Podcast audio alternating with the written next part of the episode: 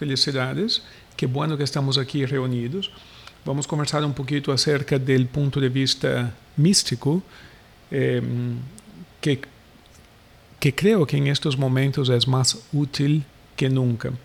Y luego le comento que la grabación de la charla va a estar en el club de meditación y también haremos una meditación en un momento y la meditación también va a estar ahí por separado. La meditación yo la, limpio, le pongo música para que salga bonita y las hay en inglés, varias meditaciones. Todo es gratis. Daniel, ¿cómo estás? Y también puedes escucharlas en español. Hay dos clubs de meditación diferentes, uno en español, uno en inglés, para que todo el mundo pueda disfrutar de las meditaciones. Entonces, es un honor de que, que estén aquí. Yo creo que estas son épocas curiosas, ¿verdad? Todo lo que está pasando. Y los místicos vienen hablando de estos tiempos hace literalmente cientos y miles de años. Vienen hablando de que vendrían tiempos difíciles. Yo estaba hablando con una persona en la oficina hoy, no, no en la oficina, pero por computadora, y me estaba explicando que fue a comprar comida y habían cerrado la tienda y solamente están dejando dos personas entrar por vez, lo cual quiere decir que hay una enorme presión ya sobre la población con referencia a la disponibilidad de alimentos y todos sabemos que cuando se limita o por algún motivo la disponibilidad de alimentos, la población se pone muy estresada. Eso es un tema muy delicado, muy delicado, muy delicado, y hay una serie de teorías de qué es lo que está realmente pasando, eh, por qué porque realmente no hay tanta información así. De pronto ha habido un virus y se ha convertido en una especie de un caos y realmente nadie sabe de dónde vino este problema. O sea, es algo un poquito extraño lo que está pasando. Entonces la pregunta es, los místicos que dicen de todo eso, bueno, para empezar, recuérdese que desde que empezó el mundo han habido plagas. Y hay un detalle curioso del tema de las plagas, que es que cuando en la Biblia, en el Antiguo Testamento, cuando Moisés va a buscar los hebreos en el, y va a hablar con el faraón para que suelte a los hebreos del antiguo Egipto, parece que el faraón no los quiere soltar. Y entonces Moisés hace como un truco de magia y como que suelta algunas cuantas plagas sobre el pueblo eh, egipcio. Y estas plagas son tan serias, tan serias, tan problemáticas, que por fin el faraón accede y dice, ok, suelta el pueblo y deja que se vayan porque no podemos más con esas plagas. Así que las plagas eh, a través de la historia han sido vistas como grandes problemas porque realmente paralizan los pueblos. Y yo escuché en algún lugar, algún video que me mandaron por ahí, este señor muy conocido, Bill Gates de Microsoft, parece que soltó un video o una grabación hace unos tres o cuatro años atrás diciendo que verdaderamente las guerras del futuro no se lucharán con armas y bombas y fusiles, sino que con microbios. Y eso es un tema que se viene hablando hace mucho y mucho, mucho tiempo. Yo personalmente no sé si este virus en particular es parte de una guerra microbiológica o no, no lo sé, aunque yo, usted sabe, yo leo mucho los temas de medicina y se sabe que en el genoma, en, el, en, el, en los genes de este virus en particular, hay, eh, se han encontrado como cuatro eh, pedacitos de información genética que no pertenecen al virus originalmente. O sea que el coronavirus es algo muy antiguo, se conoce eso hace mucho tiempo. O sea, causa una gripe, digamos así, no es nada nuevo. Pero este virus en particular, el COVID-19, parece, según la información médica que se está leyendo, que sí tiene inserciones genéticas de modificación, eh, de modificación biogenética para producir unos síntomas más agudos, más fuertes de SARS, que es el Severe Acute Respiratory Syndrome, que es lo que está matando a algunas personas que no pueden respirar. Entonces, eh, Realmente todavía no sabemos porque los gobiernos no han publicado la, la información completa y realmente no sabemos qué es lo que está pasando. Pero lo que sí sabemos, y no hace falta mucha investigación para darse cuenta, es que hay un, un estado de estrés generalizado muy grande. Y la pregunta aquí es, ¿qué podemos hacer para mejorar nuestra situación? Y yo creo que hay mucho que podemos hacer. Lo, lo primero es cambiar el estado mental, el estado emocional y entrar en un estado interno de, de gratitud. Tú me dirías, pero gratitud con todo lo que está pasando, no puedo trabajar, tantas complicaciones.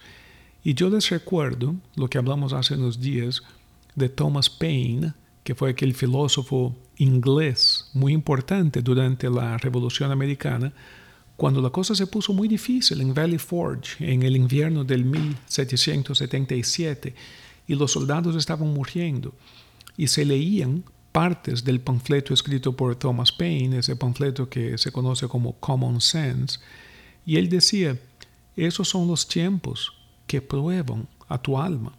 O sea, nosotros realmente no sabemos de qué estamos hechos, hasta que nos enfrentemos con circunstancias difíciles. Esa es la pura verdad.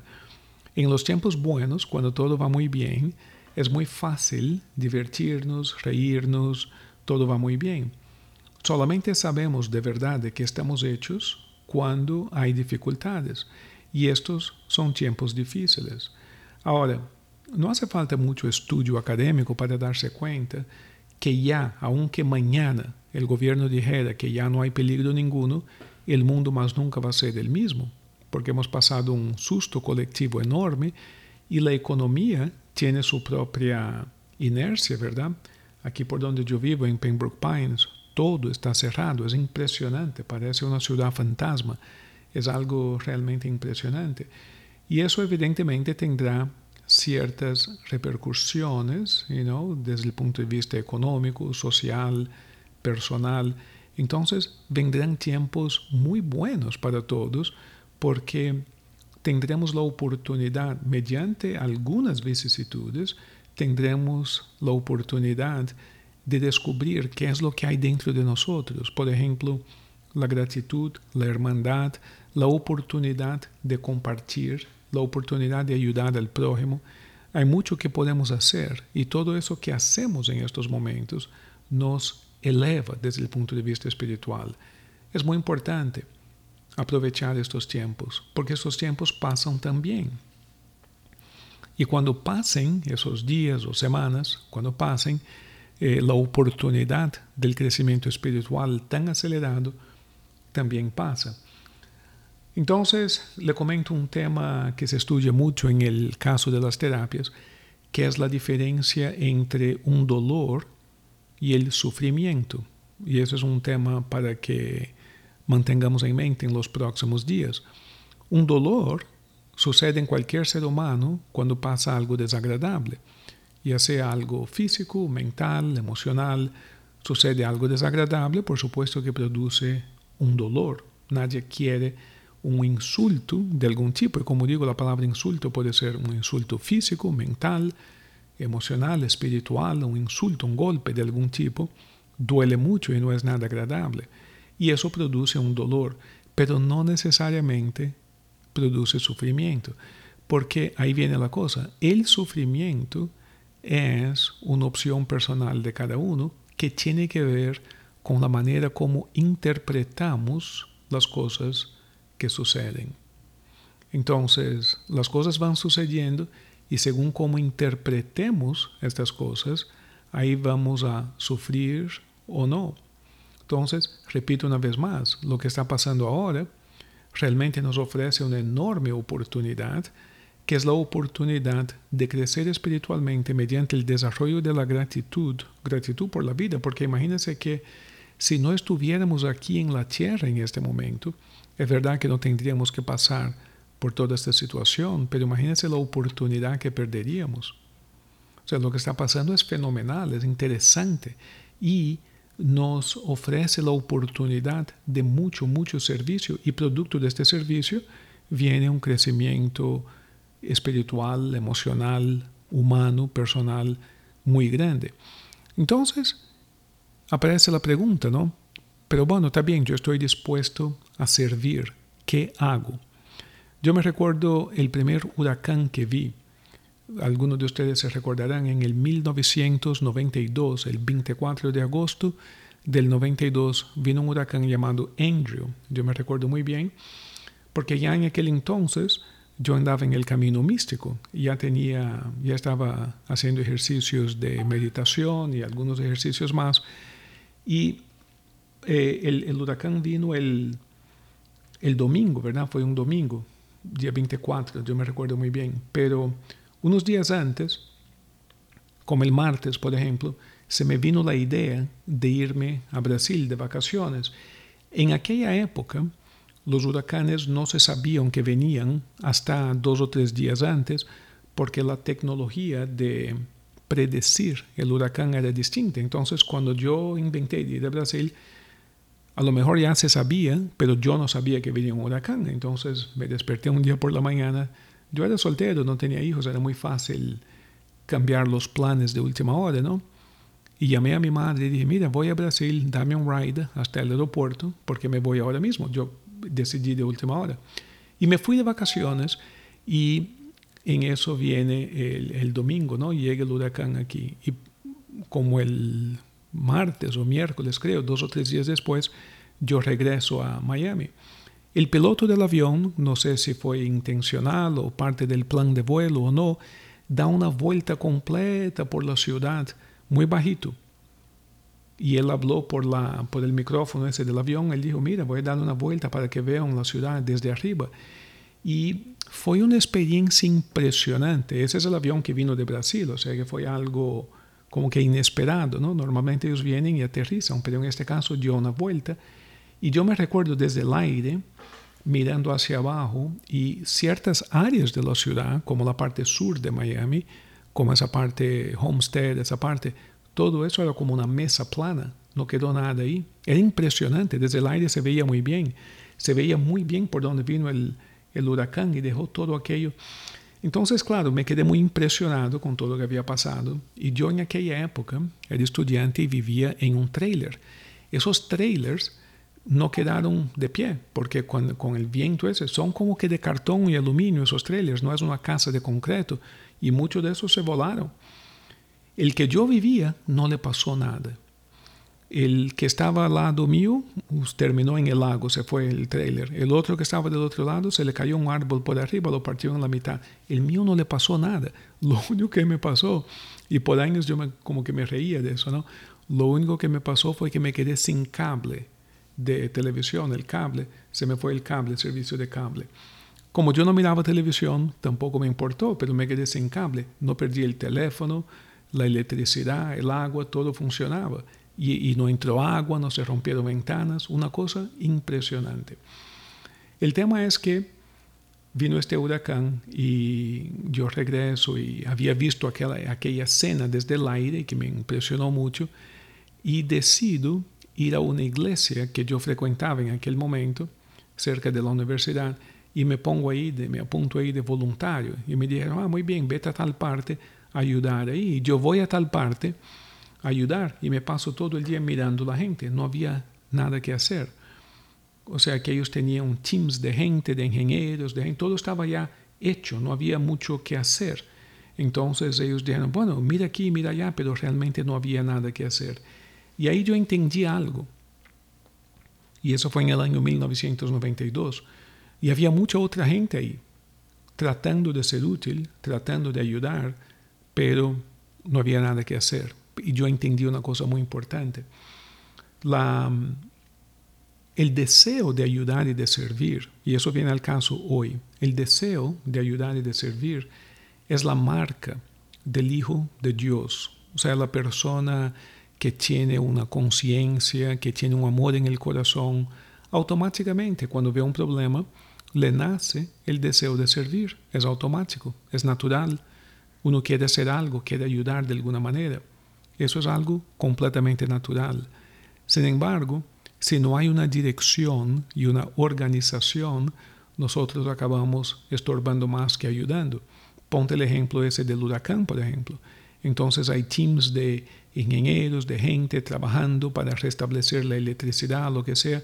Y si el pueblo entero está en la calle, tratando de ayudar, a la vez está estorbando, no deja que la gente camine, no puede pasar el camión. De hecho, en el caso del huracán, por ejemplo, ellos literalmente cerraron la ciudad y botaron a todo el pueblo que quedaba ahí para poder reconstruirla. O sea, la ciudad enterita fue evacuada. Y me enteré porque yo me busqué un otro trabajo después y esta compañía me puso a trabajar allá. Y era lo más impresionante. Había mucho dinero en la calle. Cuando terminó el tema del huracán, yo me compré un apartamento porque trabajaba constantemente, había mucho trabajo limpiando, haciendo cosas en la construcción, en la obra. O sea que había mucho trabajo en esa época. Y entonces eh, yo fui a trabajar en Homestead y no había residentes, no había mujeres, niños, bicicletas, helado, nada. Todo cerrado, absolutamente, ningún residente. Las casas todas abiertas, algunas sin puertas, lo que había quedado de casas y edificios, y lo demás todo en construcción. Y una de las cosas más impresionantes y eso tiene una simbología interesante. Una de las cosas más interesantes es que no había ya letreros indicándote a dónde tú estabas. Los letreros que indican el nombre de la calle, todos habían caído y volado. Entonces tú no sabías a dónde estabas. Era algo impresionante y eso te desorienta, ¿no? ¿A dónde estoy? ¿Qué hago? ¿Para dónde voy? No había cómo orientarse. En aquella época no se usaban los GPS del teléfono, o sea que era otro mundo completamente diferente y uno como que se perdía muy fácilmente. Entonces me puse a pensar en esos tiempos, ¿no? El paralelismo es que todos, sobre todo los que estamos en esta conversación, tenemos un deseo enorme de servir, de ayudar, de crecer, de prosperar, de ser útil. Es un deseo innato, enorme y es algo muy bello que proviene de la conciencia, que es un atributo divino que está en todos nosotros. Perfecto, la pregunta entonces es, ¿qué hacer? ¿Qué hacemos? ¿Qué hago? ¿Salgo a la calle? ¿Qué hago? O sea, ¿qué podemos hacer para mejorar lo que está sucediendo? Entonces, la cuestión aquí número uno, yo le voy a dar algunas ideas, porque por eso te hablé del huracán aquel del 92, porque sin una dirección y una organización, nosotros perdemos la oportunidad de manifestar este deseo tan bello de servir y aparte estorbamos. Entonces necesitamos como que una dirección, como que una idea de qué hacer para poder ser útil. Y la verdad es la siguiente, la, la primera cosa que necesitamos es mantenernos unidos y comunicarnos. Eso es muy importante para que uno pueda ayudar al otro de acuerdo a las necesidades y problemas que pueden aparecer. Necesitamos mantener un sistema de comunicación, no digo continua todo el día, pero quiero decir que más o menos estemos en contacto todos y que nos ayudemos emocionalmente, porque en estos tiempos habrá momentos a donde quizás uno de nosotros te diga, mira, necesito hablar contigo de un tema, quiero contarte lo que me está pasando, quiero decirte que soñé anoche. Y parece que no, pero este contacto humano y este proceso de dialogar, este proceso de conversar, este proceso de intercambiar ideas y obtener algún tipo de feedback de sus amistades, de sus seres queridos, este proceso es muy importante y resulta en un crecimiento espiritual y emocional muy importante para nosotros. Entonces, no es una cuestión solamente de hablar de temas negativos, de las noticias, o repetir el mismo cuento, o hablar de temas superficiales. Es importante que en estos momentos hablemos de temas profundos e importantes para crecer. Necesitamos entrar en temas profundos porque en tiempos difíciles sobreviven aquellos que crecen, esa es la palabra correcta. Hace falta crecimiento. El que se quede estagnado tiende a perecer, tiende a sufrir. Entonces necesitamos crecer ahora más que nunca. Y para crecer hace falta ayuda, apoyo, este espejismo, o sea, las amistades que sean interesadas también en el crecimiento personal y que hablemos de temas profundos, o sea, entre nosotros y que podamos confiar el uno en el otro.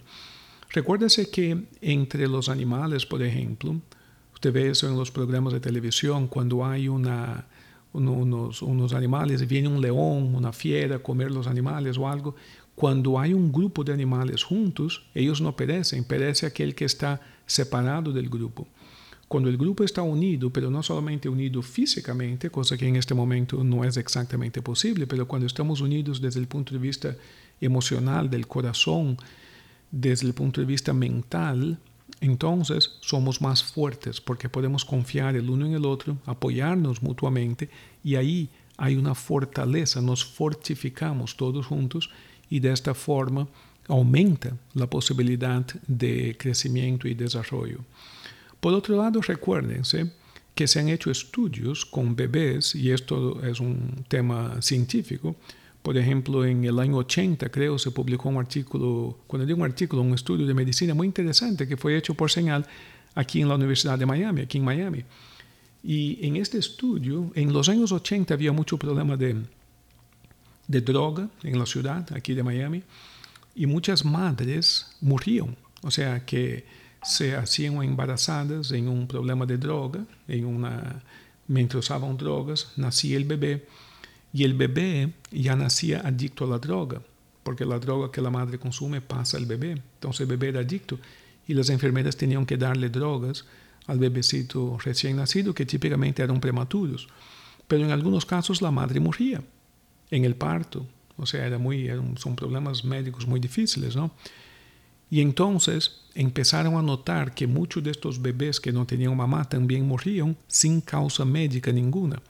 Se hizo un estudio interesantísimo a donde dos grupos de bebé fueron dados el mismo cuidado médico, o sea, la misma medicina, el mismo alimento, la misma temperatura, o sea que físicamente todo era igual, excepto que en un grupo las enfermeras le daban un masaje cierto número de minutos por día y la palabra masaje es la palabra que ellos inventaron para científicamente decir que le daban cariño. Le agarraban, le abrazaban, le daban contacto humano. Una enfermera con un bebé. El otro grupo de bebés no, solamente se le daba el alimento, etcétera, etcétera, pero no había masaje, entre comillas. Entonces, cuando terminó el estudio, se verificó que la mortalidad en el grupo de bebés que recibían este contacto humano era bastante más bajo. Y todo eso está publicado y por lo tanto sabemos que este contacto, que este, este sentimiento de que estamos juntos es más importante que una vitamina, que el alimento, es muy importante para todos nosotros, sobre todo en tiempos difíciles. Entonces, cuando pensamos en qué hacer, lo primero, le comento, es mantener un estado de unidad entre todos nosotros, un estado de cooperación. Ahora, hay una otra cuestión con esta unidad que es la siguiente. Cuando tú miras en la Biblia y vemos un pasaje bíblico a donde dice que Jesús estaba predicando y luego la gente tenía hambre y Jesús hizo el milagro, el milagro de la multiplicación de los panes y dice que cinco mil personas comieron y que sobró comida. No queda duda que hay un elemento milagroso ahí en algún sentido de la palabra, pero algunos estudiosos del tema mantienen que las personas en aquella época, cuando salían de la casa, llevaban alimentos con ellos y que el milagro definitivamente ocurrió, pero no necesariamente fue que se fabricó comida de la nada, que a lo mejor algunas personas que tenían comida, ante la vibración del milagro convocado por Jesús, decidieron compartir parte de lo que tenían y de esta manera cinco mil comieron más mujeres y niños y todavía sobró doce canastas de, de, de, alimentos, porque la gente tenía la comida escondida. ¿Por qué le comento este milagro que aparece en la Biblia? Porque todos nosotros tenemos una infinitud de recursos impresionantes. Algunos tendrán una tonelada de comida en la casa, el otro tiene eh, una capacidad de escuchar a sus cuestiones emocionales, el otro tiene consejos muy interesantes, el otro, o sea, cada cual tiene un recurso o una riqueza muy importante y a lo mejor aquello que tú tienes es lo que le hace falta a una persona que está próxima de ti. Entonces, cuando mantenemos una comunicación cordial, amistosa, eh, entre el grupo, entre todos, y no solamente dentro del grupo, porque cuando hablamos de grupo, realmente estamos hablando de la raza humana entera, porque todos somos hermanos, hijos de Dios por igual, no hay ellos y nosotros, o sea, es un grupo, ¿no? Pero cuando digo el grupo me refiero el rayo de alcance suyo, o sea, es la humanidad entera, pero quiero decir, yo no conozco a nadie en China, en Rusia, o sea, está fuera de mi rayo de alcance. Entonces, mi rayo de alcance, mi, mi zona de alcance inmediato son ustedes, son las personas aquí cerca de la, o sea, ese es mi rayo de, a eso me refiero el grupo, ¿no? Las personas con quien usted tiene contacto. Y al estar en contacto más constante y, más significativo, no solamente, ah, ¿cómo estás? Ah, todo bien, todo bien, todo bien, no solamente algo superficial, sino que servir el uno al otro y entrar en conversaciones más profundas, podemos también descubrir si hay alguna necesidad que nosotros podamos solventar. Por ejemplo, a lo mejor le falta a una persona, qué sé yo, una medicina de tal tipo y no hay en la farmacia, pero tú sí la tienes en la casa. No sé, no sé si es un buen ejemplo, pero es un ejemplo solamente. Y entonces eh, ahí podemos compartir. Entonces, claro, viene la cuestión, pero si son tiempos difíciles, cierra la farmacia y yo comparto lo que tengo, quizás yo muera de hambre también. Yo le aseguro que no, no funciona así la naturaleza. El compartir de alguna forma mágica, siempre genera abundancia y no escasez. Lo que genera escasez es el miedo de compartir. Yo no estoy diciendo que derrochemos los recursos que hay, pero jamás permita el miedo de compartir que entre en ti. No permite eso porque no hace falta. Y según los profetas, y yo estoy en contacto con un grupo de, yo estuve, usted sabe, en Brasil en enero para una para un trabajo que, que, por muchos años venía, me venía acercando a este trabajo y por fin tuve la oportunidad de conocer un grupo de profetas, por decirte así, y hemos mantenido cierto contacto y ellos lo que dicen es lo mismo que mi mentor, eh, Santiago Danegui, ustedes, muchos de ustedes lo conocieron, Santiago Danegui decía lo mismo, que vendría una época difícil, pero sería una época corta. La época es corta pero es difícil, porque realmente no hemos llegado al fondo de la cuestión todavía. O sea que están cerrando la escuela, cerraron el parque, eso, lo otro, pero realmente no hemos llegado a, al fondo de la cuestión. O sea, la cosa no empezó a mejorar todavía, está empeorando, no ha empezado a mejorar. Pero es un periodo corto. Corto estamos hablando semanas, no meses o años, pero no es una cuestión de días, sino una cuestión de semanas. Aquellos que piensen que eso el lunes o el martes por la mañana se acabó, están pensando un poquito ingenuamente. No es una cuestión de días, es una cuestión de semanas. Y por lo tanto hay que prepararse un poquito mejor para poder mantener un paso, un paso que nos permita no solamente sobrevivir, sino vivir bien en esas próximas semanas. Entonces, hemos hablado de la importancia de la comunicación y no solamente una comunicación superficial. Los tiempos de comunicación superficial ya pasaron. Tenemos que hablar profundamente de lo que realmente importa. Necesitamos estar listos para compartir con el prójimo. Y te digo que estos procesos que suceden en la tierra tienen un propósito espiritual siempre. O sea, desde el punto de vista físico y humano, Puede ser que mañana descubran que fue una arma biológica. No, no, no digo que sí o que no, yo no lo sé. Si supiera, te lo dijera. Pero lo que le quiero decir es que existe una causa física y existe un propósito espiritual. Entonces, la causa física pudiera ser cualquier cosa que desconozco. Puede ser una guerra biológica, puede ser A, B o C. Esa es la causa física.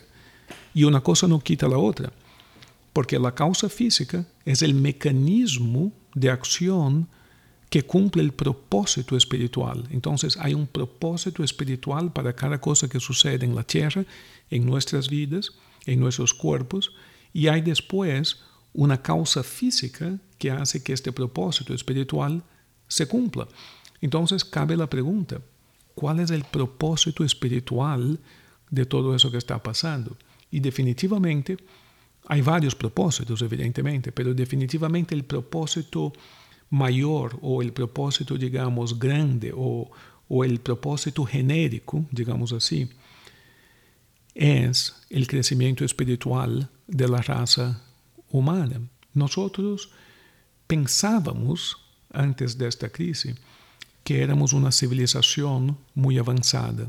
O sea, hace seis meses, si tú salieras a la calle y preguntaras a una persona en la calle, ¿qué tú crees de nuestra civilización? ¿Somos avanzados o no? Cualquiera dijera, wow, somos súper avanzados. Mira que tengo Facebook, tengo un teléfono de tal tipo, tengo un carro de tal modelo. O sea que es una civilización muy avanzada. Esa es la idea que teníamos. Sin embargo, no hizo falta mucho para darnos cuenta que lo que es en sí el engranaje de nuestra civilización tecnológica está arrodillándose ante algo que ni siquiera podemos ver, porque todo este engranaje tecnológico está basado en la, o sea, la economía. Y, y, con lo que está pasando, la economía sufre. Lo que le quiero decir es que todo este proceso de supuesto adelanto está de rodillas ante algo que ni siquiera podemos ver. Entonces, tenemos que preguntarnos qué tan avanzados somos como civilización y qué más podemos hacer. Ahora, déjame explicarte algo porque eso es muy importante, es un tema que se habla mucho en los círculos de filosofía. Yo sí creo que ha habido un desarrollo de la evolución humana, o sea, un, un crecimiento de la conciencia humana fabuloso. Y yo he escrito muchos artículos sobre eso hace muchos años y este ha sido mi punto de vista por muchos y muchos años y, y todavía pienso lo mismo. Por ejemplo, hoy en día pueden haber personas que sean esclavos, no, no literalmente, pero es un otro tipo de esclavitud económica por distintos problemas.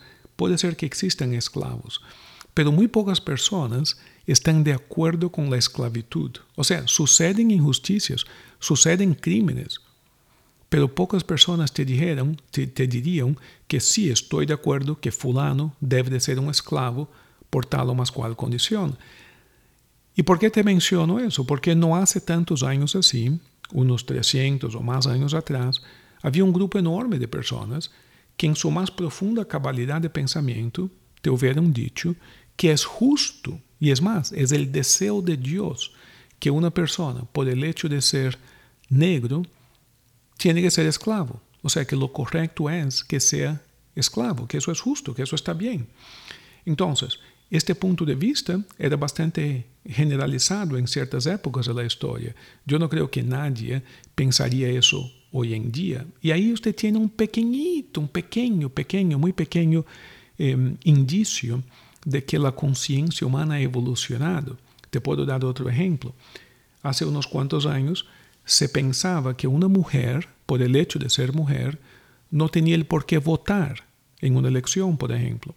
Ella tenía su marido, su marido vota por ella, porque al fin y al cabo quien sabe de las cosas es el hombre, no la mujer. Entonces el hombre vota y no hace falta escuchar la opinión política de la mujer. Pocas personas hoy en día dirían que este punto de vista es correcto, pero hace unos 100 años este era el punto de vista que prevalecía. Con estos dos ejemplos sencillos, lo que le quiero demostrar es que la conciencia humana ha avanzado mucho. Hemos crecido como civilización. Ocurren errores e injusticias, por supuesto que sí, pero cuando vemos un error, por lo menos lo reconocemos como un error, mientras que antiguamente se veía al error como algo normal, como el deseo de Dios. Entonces, aunque existen injusticias, aunque existen problemas, aunque existen ataques, por lo menos reconocemos el mal por lo que es. O sea, son errores, son males, son cosas que debemos de cambiar y eso indica una evolución fabulosa. Esa evolución es el mérito de todos nosotros, de toda la raza humana los que están encarnados y los que no están encarnados.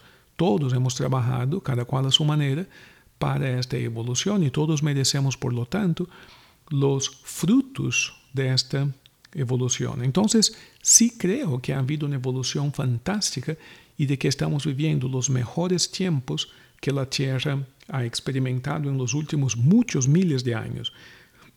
Entonces la gente me pregunta, pero en las clases has dicho anteriormente que la civilización egipcia era más avanzada. Y yo estuve esos días revisando mucho este criterio. La civilización egipcia, estoy hablando de la época de los faraones y todo eso, tenía un segmento muy pequeño de la población que era la clase sacerdotal, que sí es verdad tenía un conocimiento espiritual y un dominio de ciertas leyes cósmicas extremadamente avanzado. Y eso eran los faraones, los sacerdotes, los magos, que eran capaces de realizar proezas espirituales y energéticas absolutamente impresionantes. Pero la gran mayoría de las personas, el pueblo en sí, hasta cierto punto pasaban hambre. O sea, no te creas que todo el mundo en el antiguo Egipto tenía una máscara de oro, una tumba llena de oro. O sea, no te creas que el pueblo vivía de esta manera. El pueblo era bastante miserable. Siento mucho decirlo. Entonces, cuando tú miras el promedio evolutivo de toda aquella gente, no era más avanzado que hoy en día. Es verdad que había una clase sacerdotal extremadamente avanzada espiritualmente que impulsó el desarrollo de la humanidad, pero el pueblo como un todo no estaba más avanzado que nosotros. Hoy en día casi todo el mundo tiene acceso o sea, a ciertas cosas básicas y, por lo menos tiene la oportunidad de moverse, de crecer, de, leer, de buscar información, o sea que hay más adelanto hoy en día. Y hoy en día también existe una clase que no diría sacerdotal, pero diría una clase de, por decirte así, por, por falta de una palabra mejor, una clase de magos extremadamente adelantados. Lo que sucede es que estos magos trabajan en silencio y no se dan a conocer porque no están buscando ningún tipo de, ningún tipo de reconocimiento personal pero están trabajando en silencio por las noches, como dicen, y están trabajando para el bien de la humanidad y sanando a los seres humanos, sanando a las comunidades. Y esos magos, igual que en el antiguo Egipto, siguen existiendo y siguen trabajando en silencio. Entre ellos se comunican, pero no necesariamente se comunican físicamente por dos motivos. Número uno, realmente no hace falta. Número dos, la comunicación física en algunos casos es peligrosa. Es peligroso porque tú empiezas a hablar de ciertos temas y entonces te etiquetan de una manera o de la otra y a lo mejor alguien, o sea, entonces estos grandes magos no dejan muchas pistas de quiénes son y no hablan mucho físicamente. A lo mejor se cruzan en una calle, dos de ellos, por ejemplo, se reconocen de cierta manera secreta entre ellos, pero no hablan. Y la manera como se comunican y se organizan es mediante un sistema de proyección del pensamiento y proyección astral. Y se comunican y se reúnen y se organizan y muchas veces se reúnen para dar asistencia a una persona, a un grupo de personas, pero en el aspecto espiritual. El grupo de nosotros, o sea, las personas que están abiertas, o sea, no es una cuestión de quién pertenece o quién no pertenece, no es una cuestión de inclusión por membresía, no es eso. Es una cuestión energética. Aquellos seres humanos hoy en día que estén dispuestos a abrir su corazón, entonces serán ayudados por estos magos automáticamente. Los magos no están escogiendo por internet a quién servir o a quién no servir, no les importa nada de eso. Lo que están haciendo es lanzando una energía, por decirte así, y aquellos que tengan la disponibilidad de abrir sus corazones van a recibir sanaciones impresionantes. Em, el abrir el corazón es una cuestión muy curiosa. Yo pasé más de 20 años estudiando este tema y te juro que a pesar de trabajar en la terapia y tuve la gran oportunidad de un mentor, de un maestro en el camino espiritual por muchos años, y yo le preguntaba inocentemente, yo decía, pero maestro, ¿qué significa eso? Porque a mí no me funciona, no entiendo, no me trabaja, no, no, no siento nada de lo que me está diciendo. O sea, yo no entendía nada de eso, entendía la teoría, yo podía dar una clase muy elocuente porque la parte intelectual, por algún motivo Dios quisiera, Dios quiso que me viniera fácil y realmente me viene fácil, pero no tenía este corazón abierto que estamos hablando. ¿no? Entonces, la vida me propuso un plan que hoy en día me río, por supuesto, pero en aquella época casi me morí, que fue una crisis personal, fue como una rotura de mi estructura mental. La rotura fue tan impresionante que yo no podía leer, dormir, comer, nada, no podía hacer nada, porque como que la parte esa mental como que se rompe y es como una computadora de esas antiguas de PC, si alguien se recuerda las computadoras esas antiguas que se llamaban ventanas o Windows, no me recuerdo cómo se llamaba, que todo momento fallaban y había que desconectarla y volver a prenderla y se decía reboot. Si es de Windows, si alguien conoce algo de eso, tiene que estar rebooting constantemente. ¿no? Y entonces ese reboot es algo parecido a lo que me pasó en la mente, como que un reboot completo, como que la mente hizo un shutdown y un reboot. Y cuando empecé a regresar, yo empecé a entender qué cosa era esta apertura del corazón. Y al contrario de lo que yo pensaba, ¿y por qué te comento eso? Porque muchas personas que están en esta época están pensando lo mismo que yo pensaba antes. Y yo pasé por este camino y puedo comentar con ustedes. Yo pensaba, te juro que yo pensaba, que para poder abrir el corazón, el ser humano tenía que ser, la parte humana tenía que ser como que perfecto, como que sin errores, sin, sin errores. O sea que yo tenía que ser un hombre perfecto en todos los aspectos. Y esta idea es errónea. No solamente es una idea errónea, sino que me llevó a grandes errores y grandes problemas. Es una idea completamente eh, falsa, inventada por la parte humana, la parte del ego, para precisamente no avanzar más espiritualmente. Entonces, yo descubrí que no hace falta ser perfecto, hace falta la disponibilidad o la disposición de querer crecer. Es diferente, es como una actitud, es como una, es como una apertura de decir, ok, es como un niño que inocentemente dice, bueno, a lo mejor me he equivocado, pero ¿cómo puedo mejorar? ¿Cómo puedo crecer? Entonces hay una actitud de corrección, de crecimiento, de aprendizaje, y cuando esta actitud se instala en uno, la vida se vuelve completamente mágica, porque la vida es una escuela cuya es ayudarnos a crecer y aprender. Y cuando entramos en esta actitud, automáticamente todo se vuelve una oportunidad de aprendizaje maravillosa, como por ejemplo esta crisis que estamos viviendo. Es una oportunidad maravillosa. Y de esta todos saldremos mejor, más evolucionados, con más disposición, con más energía, con más felicidad, con más alegría, con más salud, con más de todo, porque todos estamos creciendo juntos. Entonces, note qué bonito. Vamos mantenernos en comunicación, pero no una comunicación solamente superficial, sino que cuando hablemos entre nosotros, que tengamos algunos momentos para hablar de cosas serias e importantes, de verdad qué te está pasando, qué de verdad estás sintiendo de verdad, de verdad, cuáles problemas estás teniendo y en qué te puedo servir. ¿Ves? Son dos cosas diferentes. Comunicación profunda, número uno, y número dos, la disponibilidad por parte de todos nosotros mutuamente de servirnos mutuamente, porque es mediante el dar que recibimos y así crecemos todos juntos. Y número tres, ¿qué cosa?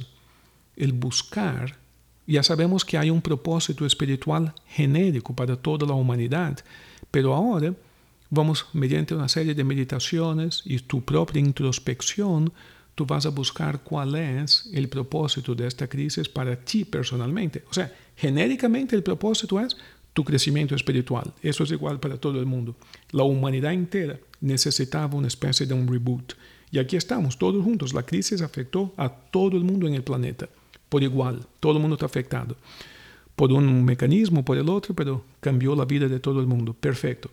Ahora la cuestión es, en tu caso personalmente, particularmente, ¿cuál es el propósito? ¿De qué forma puedes sacar un provecho espiritual de todo eso? ¿Cuál es la lección que más te urge aprender? Y, y esta indagación profunda te va a llevar a un crecimiento impresionante. Entonces, como vemos, hay una oportunidad muy grande para crecer, para aprender, para desarrollarse, para servir, para compartir y debemos de aprovechar esta oportunidad como siempre. Entonces yo sugiero que hagamos una meditación profunda para estos tres propósitos que le acabo de explicar, pero antes quisiera escuchar de ustedes. O sea, si alguien tiene algo, porque eh, yo hice un pequeño monólogo ahí, creo que hablé mucho, pero podemos conversar un poquito y quisiera escuchar de ustedes qué, qué le está pasando y que todo el mundo escuchara también. Y entre nosotros, como de costumbre, hay un acuerdo de confidencialidad. Cuando estamos hablando aquí en el grupo, todo el mundo levanta la mano derecha y dice, yo estoy de acuerdo, y dice que lo que hablemos aquí en el grupo es completamente confidencial, quiero decir que se queda aquí entre nosotros. Pero no solamente es una conversación confidencial, sino que hay un sentimiento de seguridad entre nosotros en el sentido de que no hay ni crítica ni juicio. Aquí en este foro, en este ambiente, en esta charla, podemos hablar de lo que verdaderamente te pasa, verdaderamente lo que estás sintiendo, sin ningún tipo de juicio o crítica por parte de nadie. Si tú quieres hablar de algo, si tú quieres eh, abrir tu corazón un poquito y hablar un poquito de cómo está viviendo esta experiencia, perfecto, aquí estamos para escucharte. Y si usted necesita algo, debe de pedirlo, o sea que vamos respetar, ¿no? O sea, respetamos, pero si usted necesita algo, debe de decir, yo necesito ayuda en tal aspecto.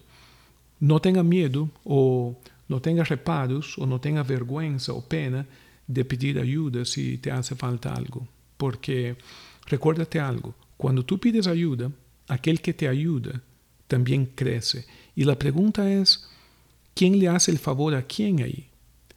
Te recuerdo de un pasaje bíblico donde Jesús entra en un pueblo y encuentra un hombre ciego de nacimiento. Y le preguntan a Jesús quién había pecado para que el hombre naciera ciego.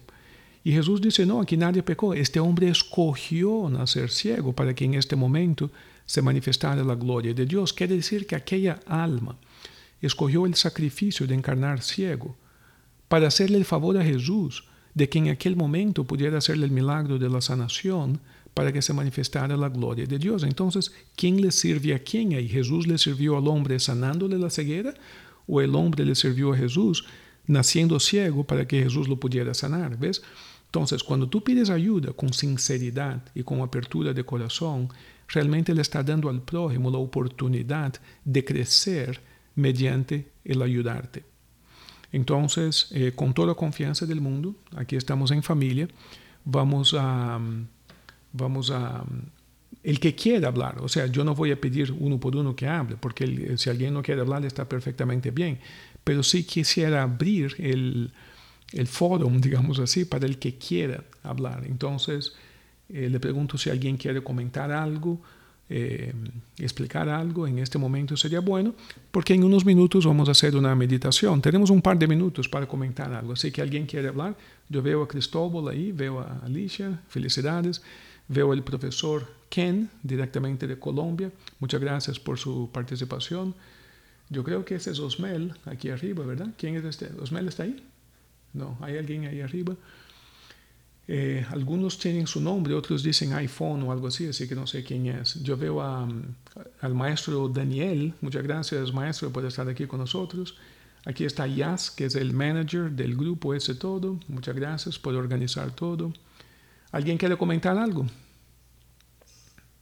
Yo quería comentar, Flavio. Eh, bueno, estamos en esta crisis ahora de la que, de, la que, la que todos sabemos, ¿no? Y con la que podemos crecer.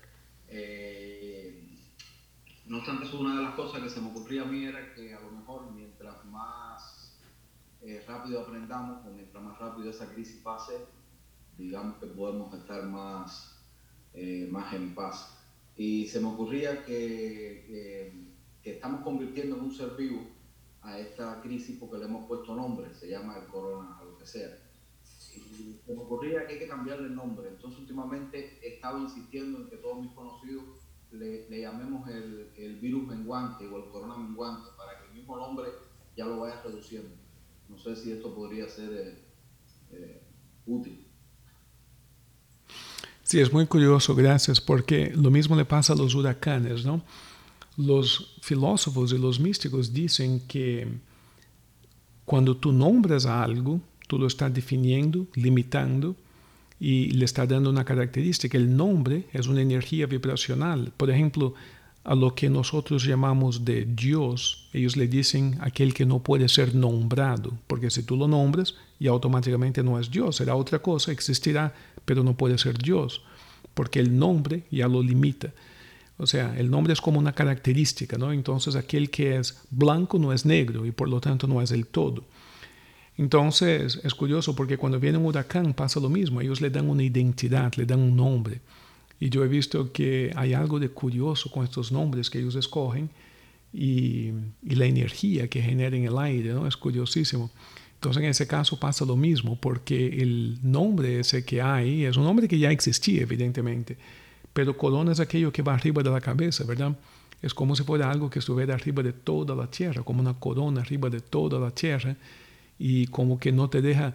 La, corona tiene una, un propósito muy antiguo. O sea, los reyes usaban coronas de metal, de oro, con piedras pesadas, no solamente para impresionar a sus súbditos. Eso es lo que la gente estima en las películas de Disney, ¿no? Que el rey tiene una corona para impresionar al que lo mire por el costo del, del, material de la corona. Pero realmente el propósito de la corona era algo eh, pesado sobre la cabeza para que no te olvidaras de dónde viene el poder tuyo. Era como un recordatorio constante. Y si tú te imaginas una corona de oro con piedras, es pesada, incomoda y te duele aquí, entonces es como un recordatorio constante. Recuérdate de dónde viene tu poder, recuérdate de dónde viene todo eso, porque el verdadero rey, el verdadero rey, era un representante de Dios en la tierra, en el sentido que supuestamente hacía la voluntad de Dios, entonces tenía como un recordatorio constante de aquello que está arriba de uno. Entonces la corona siempre ha sido un recordatorio de algo que está arriba de uno, ¿no? Entonces es curiosísimo eh, que da la casualidad, porque el virus ya existía con este nombre, entonces da la casualidad que el nombre es corona, ¿no? Es una cosa curiosísima.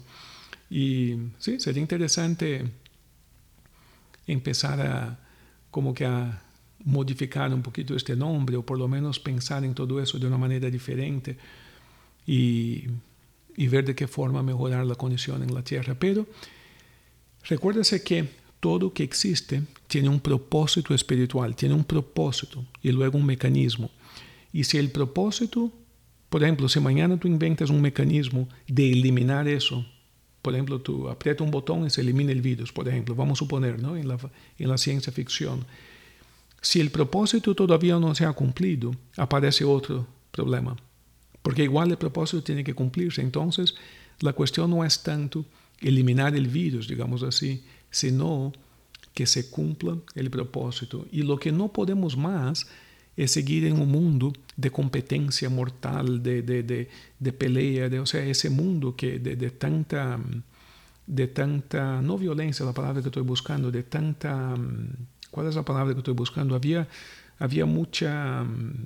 Había, había características en el mundo que era hora de evolucionar y de cambiar, o sea, pasar a un mundo de más cooperación, o sea, no tanto la competencia, sino más cooperación. Y eso es lo que automáticamente la crisis nos obliga a desarrollar más cooperatividad. Pero muy bien, vamos a empezar a cambiar la forma como vemos el virus. ¿Alguien más quiere hablar? Gracias, Cristóbal. ¿Alguien más quiere? Moisés, ¿cómo estás? Gusto en verlo. Felicidades. Gracias, igual. Este es Osmel, me parece que es Osmel. Osmel, ¿tú estás ahí? Ah, ok, ah, ok. No, porque ahí dice iPhone, no dice su nombre, ok. Eh, pero me pareció que eres tú, está un poco oscuro, ok. Sí, disculpa. No, perfecto, perfecto. Cuéntame, ¿cómo está su experiencia? ¿Qué está pasando por ahí? Nada, todo bien, estamos aquí en la casa tranquilos, tratando de respetarlo. De hecho, mi hermano y yo le dije, mira, discúlpame, yo sé que, ¿sabes? Que, pero yo solamente estoy aquí por una emergencia. Y porque no es tanto el daño que nos podemos hacer nosotros, eh, sino el daño que le podemos causar a otras personas también. Y yo estaba pensando, le estaba comentando a mi esposa que yo lo estaba el otro día estaba meditando y lo estaba viendo hasta un punto de vista karmático, ¿no? Yo creo que es algo que uno puede generar hasta, hasta cierto cama, todo si uno sale sabiendo que va a, a causarle daño a la vida de otra persona y, y lo hace a conciencia, ¿no? Entonces, eh, nada, aquí estamos tranquilos por la necesidad de, de alimentos y nada, y disfrutando de, de, estar en comunicación con todos, porque la verdad que me da un ánimo tremendo cada dos o tres días que tengamos estas reuniones y podamos compartir. Me siento como si estuviera personalmente ahí a ustedes. Gracias, Martín. Sí, gracias a ti, Y gracias a todos, a todos los que están presentes también. Sí, sí, gracias a todos, sí. Gracias por compartir con nosotros. Yolaine, yo te veo por ahí, eh, no te veo su rostro. ¿Te quiere hablar algo? Yolaine?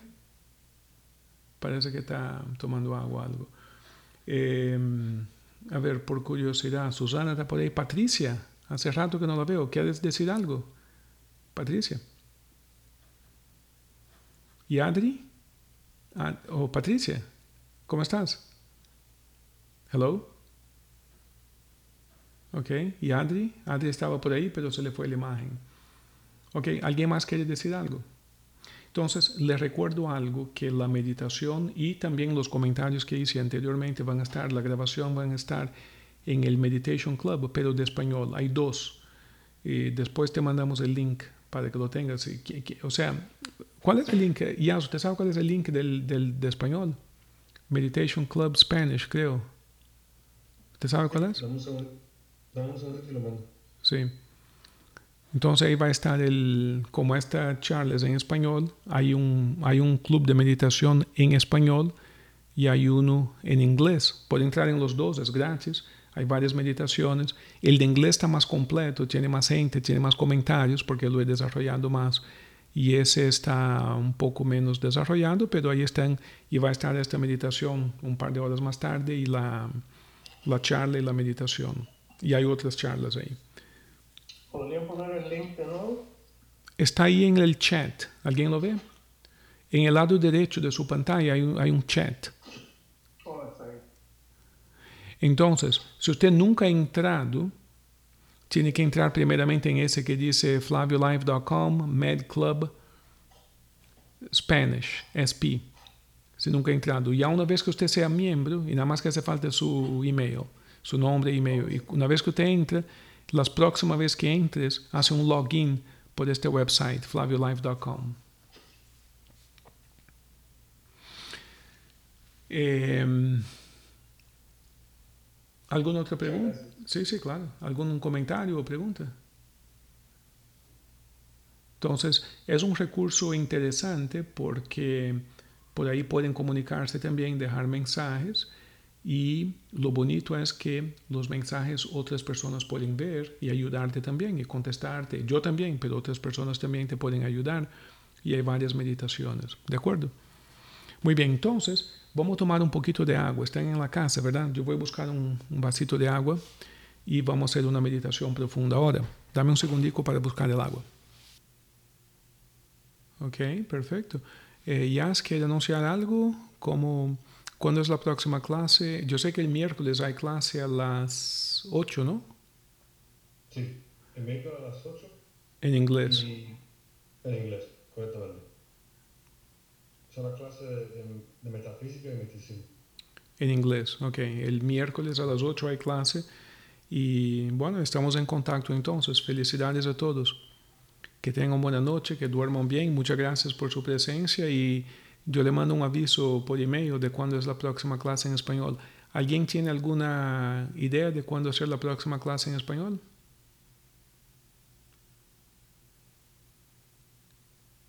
Ningún voto. Mañana. El jueves, quizás. El jueves, ¿verdad? Yo estaba. Sí, yo estaba pensando lo mismo. Sí, vamos a hacerlo el jueves entonces. Entonces te mando, yo le mando el email y si usted no ha recibido el email mío es porque no tengo su email en la lista. Así que manda un email o manda un mensaje a Yaz o algo para que tenga su email y entonces vas a recibir los avisos. ¿Ok? Entonces el jueves nos reunimos en español. Felicidades a todos y nos vemos pronto. Gracias. Gracias. Bye bye. Gracias.